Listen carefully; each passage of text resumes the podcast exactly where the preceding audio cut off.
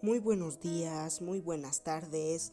Bienvenidos a Multicarnes Podcast, el podcast de videojuegos, lectura y más cosas. Comenzamos. Hoy vamos a leer un cuento de Octavio Paz. Se llama El ramo azul. Comenzamos. Octavio Irenio Paz Lozano fue un poeta, ensayista y diplomático mexicano. Obtuvo el premio Cervantes en 1981. Tuvo el premio Nobel de Literatura en 1990. El ramo azul. Desperté, cubierto de sudor. Del piso de ladrillos rojos recién regados subía un vapor caliente. Una mariposa de alas grisáceas revoloteaba encandilada alrededor del foco amarillento. Salté de la hamaca y descalzo atravesé el cuarto, cuidando no pisar ningún alacrán, salido de su escondrijo a tomar el fresco. Me acerqué al ventanillo y aspiré el aire del campo. Me froté el torso y las piernas con el trapo empapado. Me sequé un poco y tras de cerciorarme que ningún bicho estaba escondido entre los pliegues de mi ropa, me vestí y calcé. Bajé saltando la escalera pintada de verde. En la puerta del mesón tropecé con el dueño, sujeto, tuerto, retinente, sentado en una silla de tule. Fumaba con el ojo entrecerrado. Con voz ronca me preguntó, ¿A dónde va, señor? A dar una vuelta. Hace mucho calor. Ya todo está cerrado y no hay nada alumbrado. Será mejor que se quede. Alcancé los hombros de aquel hombre y con voz un poco de sarcasmo le dije, Ahora vuelvo, señor. Y me metí en lo oscuro. Al principio no veía nada. Caminé a tientas por la calle empedrada. Encendí un cigarro. De pronto salió la luna de una nube negra, iluminando un muro branquesco, desmoronado. Me detuve, ciego, ante la tanta blancura. Sopró un poco el viento, respiré el aire de los branquescos tamarindos. Vibraba la noche, llena de hojas e insectos. Los grillos vivacaban entre las altas hierbas. Alcancé la cara. Arriba también habían establecido campamento las estrellas. Pensé que el universo era un vasto sistema de señales, una conversación entre seres inmensos. El parpadeo de las estrellas no me dejaba. Eran sino pausas y sílabas, frases dispersas de aquel diálogo. ¿Cuál sería esa palabra? ¿Cuál sería esa palabra? De la cual yo era una sílaba. ¿Quién dice que esa palabra y a quién se le dice esa palabra? Tiré el cigarro sobre la palanqueta. Al caer descubrió una cueva luminosa, arrojó breves chispas como un cometa minúsculo. Con tanta felicidad La noche era un jardín de ojos. Al cruzar la calle sentí que alguien se desprendía de una puerta. Me volví, pero no acerté. Apreté el paso unos instantes. Sin volver la cara, pregunté, ¿qué quieres? Sus ojos, señor, contestó con voz suave, casi apenada. ¿Mis ojos? ¿Para qué te sirven mis ojos? Mira, tengo un poco de dinero en mi bolsillo.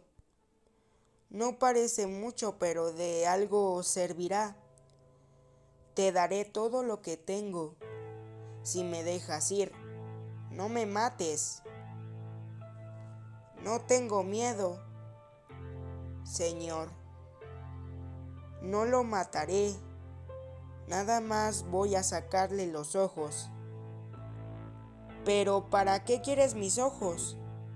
Es un capricho de mi novia. Quiere un ramito de ojos azules y por aquí hay pocas personas que los tienen. Mis ojos no te sirven, no son azules, sino amarillos. No se le sacan los ojos a un cristiano. Ningún cristiano los tiene así. Te daré otra cosa. No se haga el remilagroso, me dijo con dureza. De la vuelta.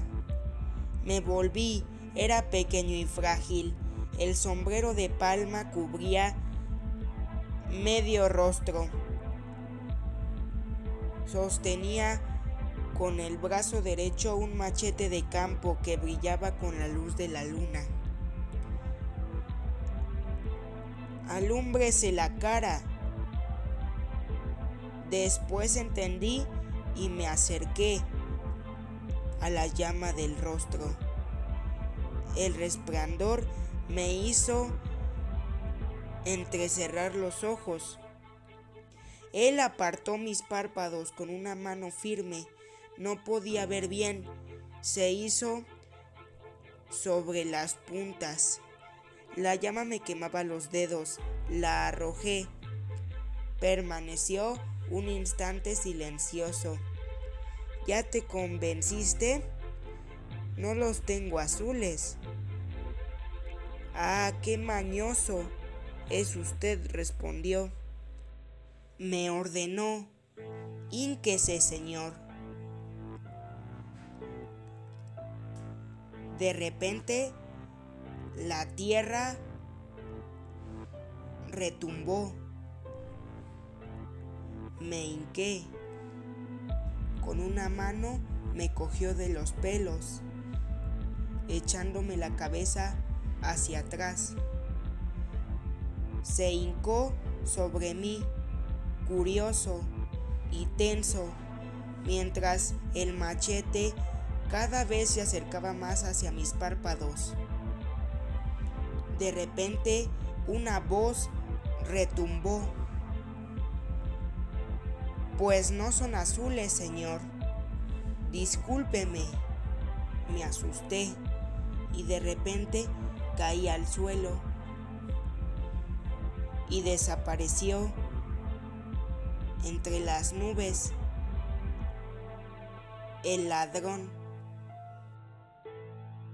Octavio Paz, 1951. Y hasta aquí llega el cuento de Octavio Paz. A continuación vamos con la sección de películas con Oliver Llamas.